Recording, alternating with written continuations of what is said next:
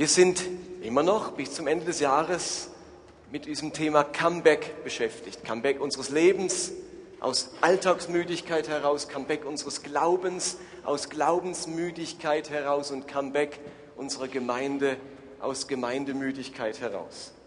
Und wir haben das aus ganz unterschiedlichen Blickwinkeln beleuchtet. Und letzten Sonntag haben wir uns mal angeschaut, was der Prophet Haggai im Alten Testament zum Thema Gemeinde, Comeback einer Gemeinde oder des Reiches Gottes gesagt hat. Ich wiederhole noch mal ganz kurz, was er im ersten Kapitel gesagt hat und komme dann heute mit euch zu Kapitel 2.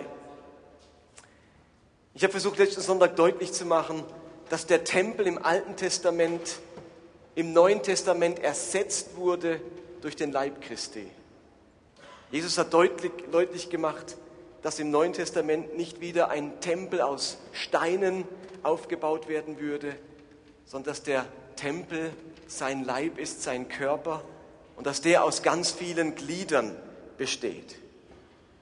Dieser Körper, dieser neue Tempel, der wird sichtbar in dieser Welt, nicht indem an irgendeinem Ort was aufgebaut wird, nicht auf dem Tempelberg oder sonst irgendwo, sondern dieser Leib Christi wird sichtbar durch jede einzelne Gemeinde und Gemeinschaft auf unserem Planeten. Jede lokale Gemeinde, auch die Vineyard Basel, macht diesen Tempel Gottes sichtbar. Und jedes Mitglied ist Baustein dieses Tempels.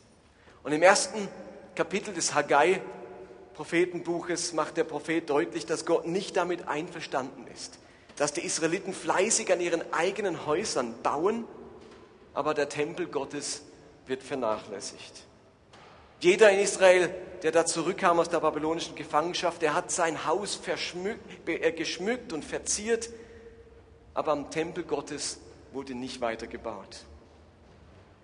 dann verspricht Gott seinem Volk, dass er mit ihnen sein wird, dass er gegenwärtig sein wird, dass er sie segnen wird, wenn sie anfangen, den Tempel und den Bau des Tempels zur Priorität ihres Lebens zu machen. Wenn sie das, den Bau an ihren eigenen Häusern, oder ich kann sagen, den Bau am eigenen Leben zurückstellen und den Bau des Tempels Priorität geben. Und wenn wir diese Botschaft auf heute übertragen, dann soll das bedeuten, dass Gott auch heute noch von seinen Kindern möchte, dass sie den Bau seines Tempels, seines Leibes, seiner Gemeinde an die erste Stelle in ihrem Leben setzen. Meine Lieben, an erster Stelle bedeutet nicht, dass ich meine gesamte Zeit oder das meiste meiner Zeit des Tages mit der Gemeinde oder in der Gemeinde verbringen muss. Mir ist völlig klar, wir alle müssen viele Stunden arbeiten. Wir haben Kinder, wir haben wichtige Verpflichtungen. An erster Stelle Priorität bedeutet, dass mir dieses geistliche Haus eben ganz besonders wichtig ist dass es mir am Herzen liegt, dass ihm meine Leidenschaft gehört. Das heißt, dass ich dort gerne meine Kraft und meine Ressourcen investiere. Und dass ich mich entscheide, der Bau meines eigenen Lebens, der ist wichtig, aber der darf nicht dazu führen, dass der Bau am Leib Christi vernachlässigt wird. Denn genau das ist beim Volk Israel passiert und genau deswegen hat Gott seinen Propheten geschickt, um das zu korrigieren. Und nun geht es heute ums zweite Kapitel. Ich habe euch gesagt, letzter Sonntag war ein wenig ermahnend. Das erste Kapitel von Haggai hat so was Ermahnendes, fast was Drohendes an sich. Das zweite Kapitel dafür klingt wesentlich versöhnlicher. Und ich lese euch mal die Verse vor aus Haggai, Kapitel 2. Liebe Frau Benz, würdest du mir das vorlesen? Ich muss wieder einmal meine Kontaktlinsen rausmachen, ich sehe einfach nichts. Ihr denkt, jetzt machst du doch erst gar nicht rein, Martin, stimmt's? Aber ich habe immer wieder die Hoffnung, dass das funktioniert.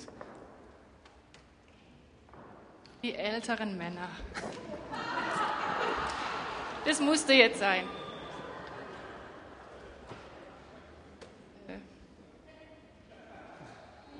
Okay, also ich habe verstanden. Haggai Kapitel 2, Verse 1 bis 9. Am 21. Tag des siebten Monats gab der Herr dem Propheten Haggai wieder eine Botschaft für den königlichen Bevollmächtigten Zerubabel, den obersten Priester Jeschua und den Überrest des Volkes. Der Prophet sollte zu ihnen sagen, Wer von euch hat den Tempel noch gesehen, bevor er zerstört wurde? Wie prächtig war er damals? Und wie kümmerlich ist das, was ihr jetzt entstehen, entstehen seht? Es ist nichts verglichen mit dem, was früher hier stand. Aber jetzt sagt euch der Herr, lasst euch nicht entmutigen. Ans Werk, Zerubabel, ans Werk Jeschua, Sohn Jozadaks, du oberster Priester. Ans Werk, ihr Leute von Juda. Ich stehe euch bei. Das sage ich, der Herr, der Herrscher der Welt. Ich habe euch meine Hilfe zugesagt, als ihr aus Ägypten gezogen seid, und diese Zusage gilt auch jetzt noch. Mein Geist ist mitten unter euch, habt keine Angst. Ich, der Herrscher der Welt, sage euch, es dauert nicht mehr lange, dann werde ich die Welt in ihren Fundamenten erschüttern, Himmel und Erde, Land und Meer. Ich werde alle Völker in Bewegung setzen, sodass sie ihre ganzen Schätze hierher bringen. So sorge ich dafür, dass mein Haus prächtig geschmückt wird. Denn mir, dem Herrn, gehört alles Silber und alles Gold. Der neue Tempel wird den alten an Pracht weit übertreffen. Von dieser Stätte aus werde ich meinem Volk Frieden und Wohlstand schenken. Das sage ich, der Herr, der Herrscher der Welt.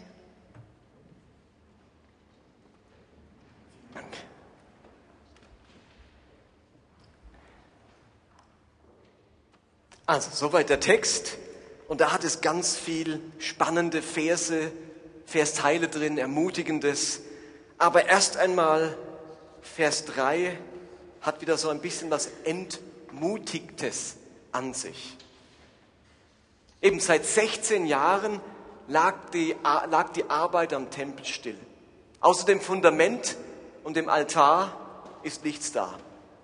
Und nun haben sich der Statthalter Serubabel, der Hohepriester Josua und viele vom Volk entschlossen, die Arbeit am Tempel anzupacken. Aber wenn man diese Verse so liest, dann merkt man, dass viele dieser bereitwilligen Helfer entmutigt sind. Wenn man bedenkt, wie viel Arbeit noch vor ihnen liegt. Ich meine, ein Fundament und ein Tempel äh, und ein, ein Altar verglichen zu dem ganzen Tempel, der noch fehlt. Da liegt so viel Arbeit vor ihnen. Sie werden vielleicht die gleichen Schwierigkeiten antreffen wie beim ersten Mal, als der Bau unterbrochen wurde. Und wie kümmerlich dieser Tempel jetzt aussieht. Die hatten mit Entmutigung zu kämpfen. Eben Vers 3. Wer von euch hat den Tempel noch gesehen, bevor er zerstört wurde? Wie prächtig war er damals, der salomonische Tempel, mit alles vergoldet, ein Riesengebäude. Und wie kümmerlich ist das, was ihr jetzt entstehen seht. Es ist nichts verglichen mit dem, was früher hier stand. Das bringt so zum Ausdruck, wie die sich gefühlt haben. Da stand mal ein Tempel von Salomo, etwas Prächtiges, für das uns die Völker beneidet haben. Und wie kümmerlich ist das, was jetzt hier steht.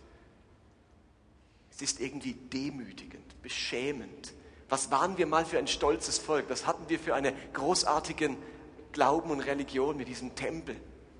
Und jetzt ein kümmerlicher Überrest. Und ich könnte mir vorstellen, dass es so manchem von uns vielleicht ganz ähnlich geht. Von einem Comeback als Gemeinde redet man ja, wenn man etwas verloren hat, das man wiedergewinnen möchte. Sonst würde man ja nicht von Comeback reden. Und in solch einer Situation kann die Erinnerung an das, was man einmal hatte, auch entmutigend sein. Wie es in dem Vers heißt, wer von euch hat den Tempel noch gesehen in seiner Pracht? Ist jetzt 70 Jahre her, babylonische Gefangenschaft. Und da waren vielleicht ein paar ganz junge Männer oder Jugendliche, die dann nach Babylon verschleppt wurden und jetzt nach 70 Jahren als alte Menschen zurückkommen und sich erinnern, wie dieser salomonische Tempel aussah und das, was sie jetzt hier antreffen. Wie kümmerlich. Und es entmutigt, man denkt sich, schaffen wir das jemals wieder? Verglichen mit früher, wenn man es auf heute überträgt, dann sind in unserer Gemeinde natürlich weniger Mitglieder, schlechter besuchte Gottesdienste, weniger ehrenamtliche Mitglieder, weniger Finanzen, Abnutzungserscheinungen, wie das ganz oft der Fall ist nach 10, 17, 15, 20 Jahren Gemeinde. Irgendwie kommt einem so manches vielleicht kümmerlich vor. Ob Statthalter, Priester oder Teil des Volkes, da hat sich Mutlosigkeit breit gemacht. Ob Pastor, Hauskreisleiter oder Gemeindemitglied, vielleicht hat sich beim einen oder anderen eine Entmutigung breit gemacht. Und ich muss ganz ehrlich gestehen, dass ich auch immer wieder solche Phasen habe. Wenn ich ja an so bestimmte Jahre in der Geschichte der Wingert Basel denke, die Zeiten der Jugendgruppe, die Zeiten, als wir zwei Gottesdienste in dieser Kirche hatten, die Zeiten, in denen wir Einsätze in der Grün 80 gemacht haben, so Servant Evangelism, Zeiten vom Galaabend, Einsätze in Indien, in Korea, dann kommt mir manchmal angesichts eher leerer Kirchenbänke am Sonntagabend das Ganze doch etwas kümmerlich vor. Nach so manchem Gottesdienst gehe ich nach Hause und fühle mich entmutigt. Und dann spielen auch Versagensgefühle eine Rolle. Und der Weg zurück scheint manchmal so weit. Aber mitten in diesem Zustand der Entmutigung, den man manchmal fühlt angesichts von den Dingen, die man auch verloren hat oder falsch gemacht hat, sagt Gott durch Haggai, Vers 4, aber jetzt sagt euch der Herr, lasst euch nicht entmutigen.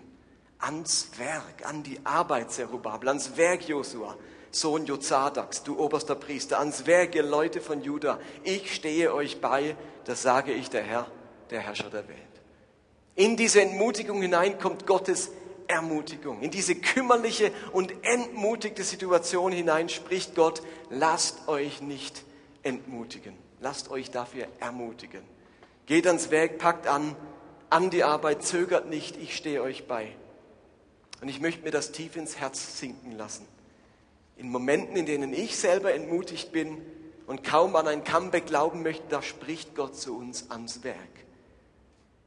Michel, ans Werk Martin, ans Werk Trägerkreis, ans Werk Leute der Basileia, wie damals, ans Werk Serubabel, ans Werk Josua, wer auch immer es war. Ich stehe euch bei. Und ich glaube, das haben wir ganz nötig. Wenn man ein Werk Gottes anpackt, dann braucht man auch die Ermutigung Gottes. Und es gibt viele Gründe eben, die dagegen sprechen, die einen entmutigen. Und Gott wusste beim Volk, jetzt muss ein Moment kommen, wo ich euch zuspreche, Entmutigung hat jetzt keinen Platz, denn ich habe etwas vor. Euer Mut, der entstammt nicht eurer Selbstmotivation und nicht der Umstände und nicht der Kümmerlichkeit oder der Pracht des Tempels, sondern euer Mut entstammt meiner Zusage. Dass ich euch sage, baut den Tempel, ich will hier was schaffen. Und darum geht es dann auch in Vers 5. Dort heißt es, ich habe euch meine Hilfe zugesagt. Und zwar, als ihr aus Ägypten gezogen seid. Und diese Zusage gilt auch jetzt noch. Mein Geist ist mitten unter euch, habt keine Angst. Diesen Vers finde ich phänomenal. Gott hat diesem Volk Israel seine Hilfe zugesagt, als sie aus Ägypten gekommen sind. Was schätzt ihr, wie viele Jahre das ungefähr her ist? Das ist fast 1000 Jahre her, wo Gott dem Volk Israel zugesagt hat, ich bin mit euch mein Geist ist in eurer Mitte. Und was ist in diesen tausend Jahren alles passiert? Vor tausend Jahren hat Gott zugesagt, ich bin mit euch. Und jetzt sind tausend Jahre jüdische Geschichte vergangen, mit der Zeit der Richter, wo jeder nur noch getan hat, was er wollte, heißt es im Richterbuch. Die Zeit der Könige Israels und Judas, die untreu wurden, wo ein Saul und ein David sich bekämpft haben, wo das Volk Israel Götzen angebetet hat, wo ihr Tempel zerstört worden ist wegen ihres Ungehorsams, wo das Gesetz in Vergessenheit geraten ist und man es nicht einmal mehr gelesen hat und dann muss es irgendwann wiedergefunden werden. Und irgendein König liest dann mal wieder drin. Was für schlimme tausend Jahre lagen da zwischen dem Auszug aus Ägypten und nun diesem Moment. In diesen tausend Jahren ist in der Geschichte Israels so viel Mist passiert, so viele Fehler, so viele Fehlentscheidungen, so viele Konflikte, so viel unnötiger Schaden. Und jetzt spricht Gott zu genau diesen Leuten mit genau dieser Geschichte, dass seine Zusage immer noch gilt. Gottes Verheißung hat diese tausend Jahre überlebt. Gottes Zusage hat all die Fehler, all den Mist und all die Fehlentscheidungen und all den Schaden, den das Volk Israel angerichtet hat, überstanden. Wenn Menschen sich entscheiden, seinen Gottestempel zu bauen, seinem Haus Vorrang zu geben, dann ist sein Geist mitten unter ihnen. Und es besteht kein Grund zur Angst. Dann gilt seine Zusage immer noch. Und auch wir haben als Gemeinde auch eine Geschichte. Nun keine tausend Jahre, Das sind andere Kirchen, die 1000 Jahre oder 2000 Jahre hinter sich haben. Wir haben erst 17 Jahre hinter uns. Und auch in diesen 17 Jahren, da ist Mist passiert, Fehlentscheidungen, Konflikte und manch unnötiger Schaden. Und trotzdem, ihr Lieben, wenn das fürs Volk Israel gilt, dann gilt das auch für uns. Dann dürfen auch wir wissen, dass seine Zusage immer noch gilt und sein Geist immer noch mitten unter uns ist, wenn wir von Herzen an diesen Tempel, an dieser lokalen Gemeinde bauen wollen. Gott sagt immer wieder, dass in seine Zusagen und seine Berufung nicht gereuen. Gottes Berufung gilt. Auch die Berufung, die er für diese Gemeinde hatte, die gilt. Versteht ihr? Die ist nicht einfach verschwunden, die hat sich nicht in Luft ausgelöst, die hat sich nicht pulverisiert, bloß weil in diesen 17 Jahren auch Fehler geschehen sind, weil Menschen unzufrieden waren, weil man Fehlentscheidungen getroffen hat. In diesen Aufs und Abs, in den Hochs und Tiefs, in den Dingen, die richtig liefen und die falsch liefen, bewährt sich und bleibt Gottes Zusage in Gottes Berufung bestehen. Gott beruft nicht die Perfekten, sondern er heiligt die Berufenen. Und Gott beruft nicht die Begabten, sondern er begabt die Berufenen. Gottes Berufung steht immer am Anfang. Gottes Berufung bringt immer zum Ausdruck, was er mit jemandem oder einer Organisation vorhat. Und dann geht er mit diesen Menschen oder mit dieser Gemeinschaft seinen Weg. Und wenn es tausend Jahre sind, wo sie auf und ab gehen, seine Berufung bleibt. Das gilt für dein Leben, das gilt für unsere Gemeinschaft. Als Gott uns berufen hat, diese Kirche zu gründen, da hatte er ein Bild von der Zukunft. Und durch alle Aufs und Ab, durch alles Kommen und Gehen, will Gott diese Berufung verwirklichen. Das gilt auch für unser persönliches Leben. Weiß nichts, wozu Gott dich berufen hat und du denkst, wegen dem Auf und Ab deines Lebens, wegen den Zerbrüchen in deinem Leben, gilt Gottes Berufung nicht mehr. Das ist Quatsch. Gott hat dich berufen mit dem Wissen, was alles passieren wird in deinem Leben. Und er nutzt all das, was passiert in unserem Leben, ob von ihm geführt, ob vom Teufel gestört, ob von uns verursacht. Er nutzt diese Dinge, um seine Berufung mit uns zu verwirklichen. Voraussetzung bei Israel war, dass sie immer wieder sich auf Gott konzentrieren, jetzt hier auf den Tempelbau, oder dass wir uns auf das konzentrieren, was Gott mit unserem Leben vorhat. Aber das fand ich phänomenal. Gottes Berufung hat tausend Jahre überdauert.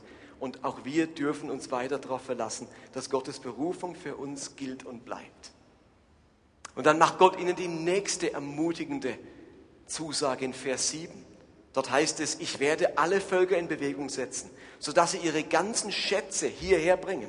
So sorge ich dafür, dass mein Haus prächtig geschmückt wird. Denn mir, dem Herrn, gehört alles Silber und alles Gold. Auch dieser Vers macht Mut. Gott verspricht hier seinen Tempelbauern, dass er ihnen alle notwendigen Ressourcen zur Verfügung stellen wird. Zerubabel und, und all diese Leute werden sich immer wieder gedacht haben, woher sie das Geld nehmen sollen um das Baumaterial zu kaufen, um die Arbeiter zu bezahlen, um die Gerätschaften zu beschaffen, um die Dinge mit Gold zu verzieren, um die Opfertiere zu kaufen. Woher die Ressourcen, die Arbeit, Arbeiter und das Geld nehmen. Und dann sagt Gott ihnen in diesen Stück Verzweiflung und Ratlosigkeit hinein, dass ihm alles Silber und alles Gold dieser Welt gehört. Und er sagt ihnen, habt keine Angst, ich sorge für eure Finanzen ich sorge für eure Ressourcen. Wessen Haus baut ihr nochmal? Meines. Wenn ihr euer Haus baut, seid ihr verantwortlich für die Ressourcen. Wenn ihr mein Haus baut, sagt er ihnen, dann kümmere ich mich um die Ressourcen. Dann kümmere ich mich darum, dass das Gold und Silber, das ihr braucht, kommt. Ihr Lieben, wenn Gott alles Gold und Silber gehört und nicht dem Staat, und nicht den Banken und nicht den Versicherungen und nicht den Drogenbossen und nicht den Waffenhändlern, dann ist unsere Zukunft gesichert. Dann sind Finanzen kein Problem, wenn wir den Willen Gottes tun. Wenn Gott alles Silber und Gold gehört. Ich finde es phänomenal. Gott gehört alles Silber und Gold. Und jeder, der es in der, Hand, hält und jeder Safe und jeder Tresor auf dieser Welt, wo denkt, mir gehört es, der täuscht sich. Am Ende gehört Gott alles Silber und Gold. Und das soll auch für unseren Tempelbau hier gelten. Wir vertrauen darauf und wir rechnen damit, dass Gott uns in der Zukunft versorgen wird. Wenn Gott die Völker in Bewegung setzt und ihre Schätze hierher bringt, dann kann Gott auch für uns Ressourcen freisetzen, an die wir momentan noch überhaupt nicht denken. Gelder, die in dieser Stadt sind, die in Stiftungen sind, in Fonds, in der Hand reicher Gesellschaften oder Personen, die Millionäre sind. Gott kann das Geld in sein Reich bringen, jederzeit. Und das passiert immer wieder, dass Gott zum Herzen von Menschen oder Organisationen spricht und sie plötzlich etwas tun, wo sie selbst nie dran gedacht hätten und das Reich Gottes unterstützen. Und eine Stiftung etwas unterstützt, wo Gemeinden sich vorher gefragt haben, wie können wir uns das je leisten. Gott gehört das Silber, Gott gehört das Gold, Gott versorgt. Das ist die nächste Ermutigung, die er seinem Volk sagt und die er heute Abend uns sagt. Und dann der letzte, die letzte Ermutigung. Die steht in Vers 9. Da heißt es, der neue Tempel wird den alten an Pracht weit übertreffen. Von dieser Stätte aus werde ich meinem Volk Frieden und Wohlstand Stand schenken. Da sage ich, der Herr, der Herrscher der Welt. Für mich ist das der entscheidende Vers in diesem Kapitel. Der neue Tempel wird den alten an Pracht übertreffen. Diesen Gedanken, den möchte ich euch unbedingt mitgeben. Der neue Tempel wird den alten an Pracht übertreffen, sagt Gott. Ihr Lieben, der vorige Tempel, der Tempel Salomos, der war ein Prachtstück. Der war schon ein Prachtstück. Seine Einweihung damals zu Salomos Zeiten war so grandios, dass die Priester angesichts der Herrlichkeit und der Gegenwart Gottes, die eingezogen sind in den Tempeln, nicht in der Lage waren, ihren Dienst zu versehen, sondern wie vom Blitz getroffen umgefallen sind vor Pracht und Herrlichkeit, die in diesen Tempel einzog. Am Einweihungstag wurden über 140.000 Tiere geopfert.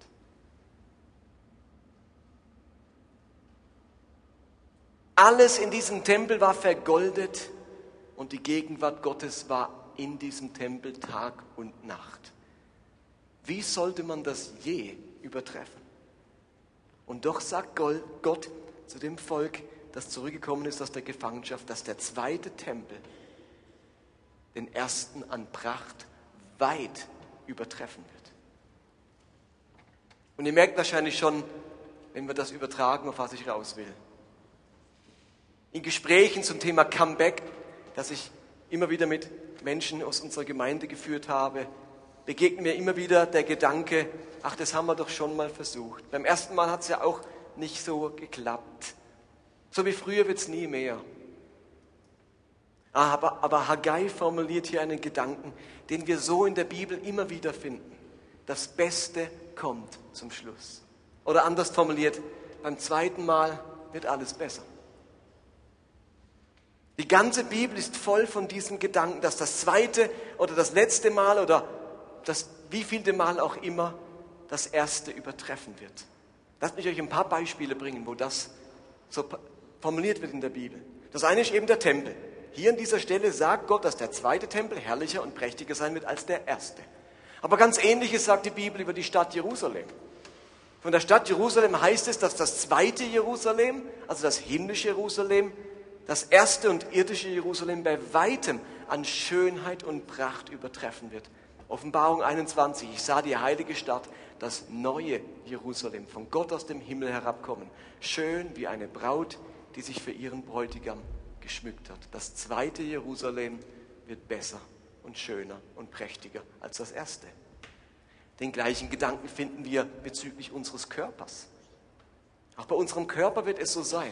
Unser zweiter Körper, der sogenannte Auferstehungskörper, wird den ersten irdischen Körper bei weitem übertreffen. Im Korintherbrief heißt es, jetzt sind unsere Körper nicht perfekt, aber wenn sie auferstehen werden, werden sie voller Herrlichkeit sein. Jetzt sind sie schwach, dann aber voller Kraft. Jetzt sind es natürliche menschliche Körper, aber wenn sie auferstehen, werden es geistliche Körper sein. Der zweite Körper wird besser sein als der erste. In der mit der Schöpfung ist es ganz genauso.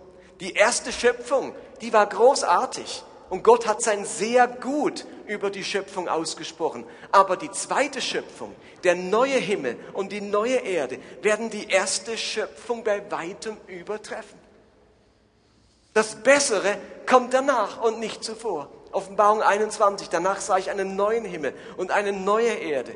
Der frühere Himmel und die frühere Erde waren vergangen. Auch das Meer gab es nicht mehr. Und vom Thron her hörte ich eine starke Stimme rufen, dies ist die Wohnstätte Gottes bei den Menschen. Er wird bei ihnen wohnen. Sie werden sein Volk sein. Gott selbst wird als ihr Gott bei ihnen sein. Er wird alle Tränen abwischen und kein Tod wird es mehr geben. Keine Traurigkeit, keine Klage, keine Quälerei. Was einmal war, ist für immer vorüber. Die zweite Erde wird prächtiger sein als die Erde. Und noch zwei Beispiele habe ich. Genauso ist es mit dem Bund, den Gott geschlossen hat. Sein zweiter Bund ist nicht der schlechtere, sein zweiter Bund ist der bessere Bund. Der erste Bund, das Alte Testament, war herrlich, aber der zweite Bund, das Neue Testament, übertrifft den ersten an Herrlichkeit bei weitem. So schreibt Paulus im Korintherbrief, wenn schon der alte Bund, der zur Verdammnis führte, so herrlich war, wie viel herrlicher muss dann erst der neue Bund sein, der uns von Gott, der uns vor Gott gerecht macht. Ja, die erste Herrlichkeit war überhaupt nichts im Vergleich zu der überwältigenden Herrlichkeit des neuen Bundes. Das Beste kommt zum Schluss. Und bei Adam heißt es, oder über Adam, auch da gibt es einen ersten Adam und einen zweiten Adam. Mit dem ersten ist der Adam im Paradies gemeint und mit dem zweiten Adam ist Jesus gemeint. Auch da heißt es, dass natürlich der zweite Adam ähm, den ersten bei weitem übertrifft. Es heißt in 1. Korinther 15, in der Heiligen Schrift heißt es ja, dass der erste Mensch Adam irdisches Leben in sich trug. Aber der letzte Adam, Christus, war erfüllt vom Geist Gottes, der unvergängliches Leben schenkt. Das zweite, das weitere war besser als das erste. Es scheint ein biblisches Prinzip zu sein, dass das nächste Mal oder das zweite Mal oder das letzte Mal nicht das schlechtere Mal sein muss, sondern das Mal, das mehr Herrlichkeit und mehr Pracht und mehr Reife und mehr Größe an sich hat. Unsere menschliche Erfahrung, die sagt uns, dass das zweite Mal irgendwie das schlechtere Mal ist. Geht es euch nicht auch so? Das zweite Mal ist irgendwie nie das erste Mal, ist immer das schlechtere Mal. Aber bei Gott darf das zweite Mal oder das fünfte Mal oder das x-te Mal das bessere Mal sein. Lieben, genau das ist doch die Botschaft der Hoffnung, die wir mit uns tragen. In der Welt ist es genauso. Das erste Mal ist schiefgegangen, das war's dann. Und als Christen haben wir diese große Hoffnung, dass eben das erste Mal nicht danach aus und vorbei ist, sondern bei unserem Gott gibt es eine zweite Chance, eine dritte Chance, ein viertes Mal, ein fünftes Mal, dass er zu dem besseren Mal machen kann. Das ist die gute Botschaft des Evangeliums. Andere Menschen ohne diese Hoffnung müssen hoffen, dass das erste Mal immer gelingt. Hoffentlich passiert nichts, hoffentlich geht nichts schief. Und wir leben, in, wir schwimmen in einem Meer der Gnade. Und wenn das erste Mal schief ging, dann gibt es bei unserem Gott die Chance, dass das zweite Mal oder dritte Mal das bessere Mal wird. Und unsere Hoffnung dass das zweite Mal das bessere Mal wird. Ihr Lieben, die gründet sich nicht darauf, dass wir jetzt endlich dazugelernt haben, sondern dass Gott so barmherzig ist und gerade in unserer Schwachheit und in unserem Zerbruch demonstrieren möchte, was er kann und was seine Stärke kann. Und genau aus diesem Grund hilft uns diese Botschaft von Haggai heute. Lass mich nochmal zusammenfassen. Er sagt, diesen entmutigten Israeliten, lasst euch nicht entmutigen, auch wenn es noch so kümmerlich aussieht, was ihr antrefft. Und er sagt ihnen, geht ans Werk, habt keine Angst, ich bin mitten unter euch. Und er sagt ihnen, dass in seine Berufung und seine Zusagen für das Volk Israel und für uns als Gemeinde, dass die gelten und bestehen bleiben, auch wenn viele Jahre von Hochs und Tiefs dazwischen liegen. Und er sagt ihnen, dass wir mit seiner Versorgung und seinen Ressourcen rechnen dürfen. Ihm gehört alles Silber und alles Gold. Und er sagt dem Volk und er sagt uns, das Beste kommt zum Schluss. Unser Comeback darf zu größerer Herrlichkeit und zu mehr Wachstum führen als alles zuvor. Weil unser Gott der Gott der zweiten und der dritten und der x-ten Chance ist. Der Gott des zweiten und dritten und x-ten Versuchs. Das ist unsere Hoffnung und die lassen wir uns nicht nehmen. Und vielleicht bist du heute Abend hier und dir geht es ein bisschen wie dem Volk. Du bist entmutigt. Und du sehnst dich eigentlich nach so einer guten Botschaft, wo dir jemand sagt, das nächste Mal wird es besser. Der zweite Versuch, der gelingt. Du brauchst Hoffnung auf ein weiteres Mal. Und wenn wir jetzt mit dem Lobpreis beginnen, dann würden wir gerne für all die beten, die heute Abend Glauben brauchen an den nächsten Versuch. Das betrifft zum einen die, die, die merken, so ein Comeback als Gemeinde, hey, da brauche ich Glauben. Es fällt mir schwer zu glauben, dass der zweite Versuch besser wird wie der erste. Und vielleicht brauchst du heute Abend genau dafür Gebet und Glauben. Aber vielleicht geht es dir so in deiner Ehe und du merkst, der erste Anlauf war schwierig. Wir stecken in der Krise oder es ist deine zweite Ehe und du brauchst dieses Vertrauen, dass es jetzt gelingt und dass Gott mit dir ist.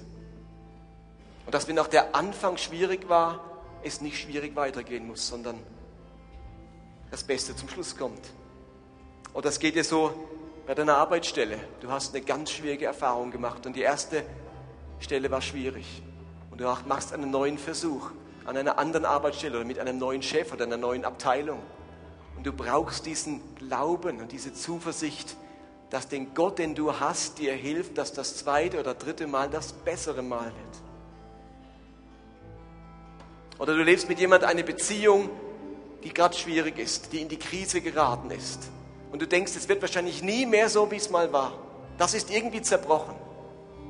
Und vielleicht sagt dir Gott heute Abend, auch für deine Beziehung, mit wem auch immer sie ist, ob mit dem Vater, der Mutter, mit einem Geschwister, mit einem Verwandten oder einem Freund, es kann prächtiger werden als beim ersten Mal.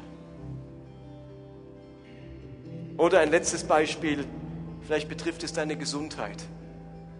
Und du machst noch einmal einen Versuch bei diesem Arzt, noch einmal diese Therapie, noch einmal diesen Versuch, gesund zu werden. Und du denkst, die letzten Male hat es doch auch nichts genutzt. Und dann ist es die Kraft des Evangeliums, die uns hilft, für das nächste Mal Vertrauen und Hoffnung zu entwickeln.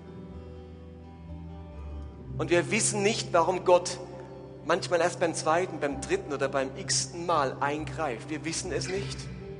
Aber das Evangelium gibt uns den Mut und die Hoffnung, an ein zweites, an ein drittes, an ein x-tes Mal zu glauben. Wenn Jesus sagt zu Petrus, wie oft muss ich meinem Nächsten vergeben? Reicht siebenmal? Jesus sagt, nein, siebenmal, siebzigmal. Dann impliziert das, dass wir, wenn wir wieder vergeben, auch wieder die Hoffnung haben, dass er es besser macht, der an uns schuldig wurde. Versteht ihr? Die Hoffnung stirbt zuletzt. Am Schluss bleiben Glaube, Hoffnung, Liebe. Wir leben mit einem Gott, der mit uns die Hoffnung nicht aufgegeben hat, dass wir es jetzt besser machen. Und wir leben mit einem Gott, der für unser Leben den Blick hat, dass das nächste Mal das bessere Mal wird. Das Herrlichere, das Prächtigere, das Gelingende. Lasst uns miteinander aufstehen und beten.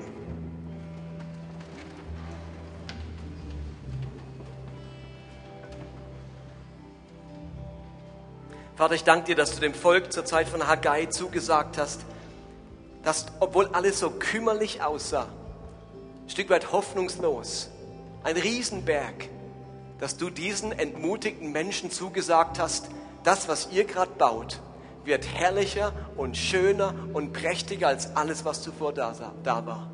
Herr, wir wollen diesen Gedanken für uns heute Abend glauben, egal ob es unsere Gemeinde betrifft, unsere Ehen, unsere Beziehungen, unsere Arbeitsstellen, unsere Gesundheit. Wir wollen glauben, dass du uns Mut machst für ein neues ans Werk gehen, für ein neues Es anpacken, und uns Glauben schenken möchtest, dass das zweite Mal oder das x-te Mal besser und prächtiger und herrlicher wird wie das vorige Mal.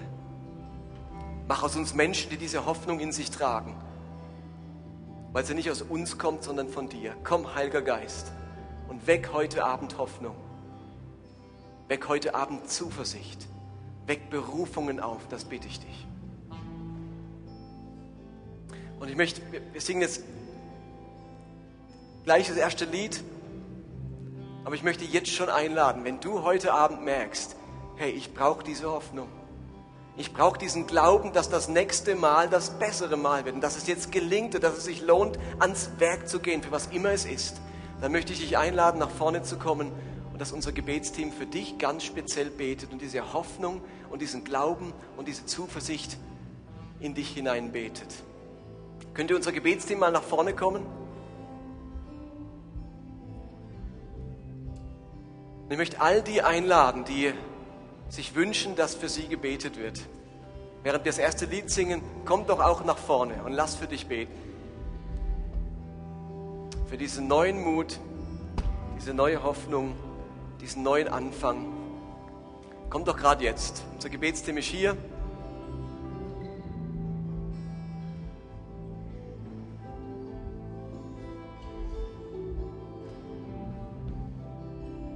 Braucht vielleicht ein bisschen Mut. Aber vielleicht fehlt dir auch der Mut zu glauben, dass Gott uns ein Comeback schenkt als Gemeinde. Vielleicht fehlt dir der Mut, dass Gott dir ein Comeback schenkt in deinem Glaubensleben. Aber wenn du dir das wünschst, dann lade ich dich ein, nach vorne zu kommen und für dich beten zu lassen.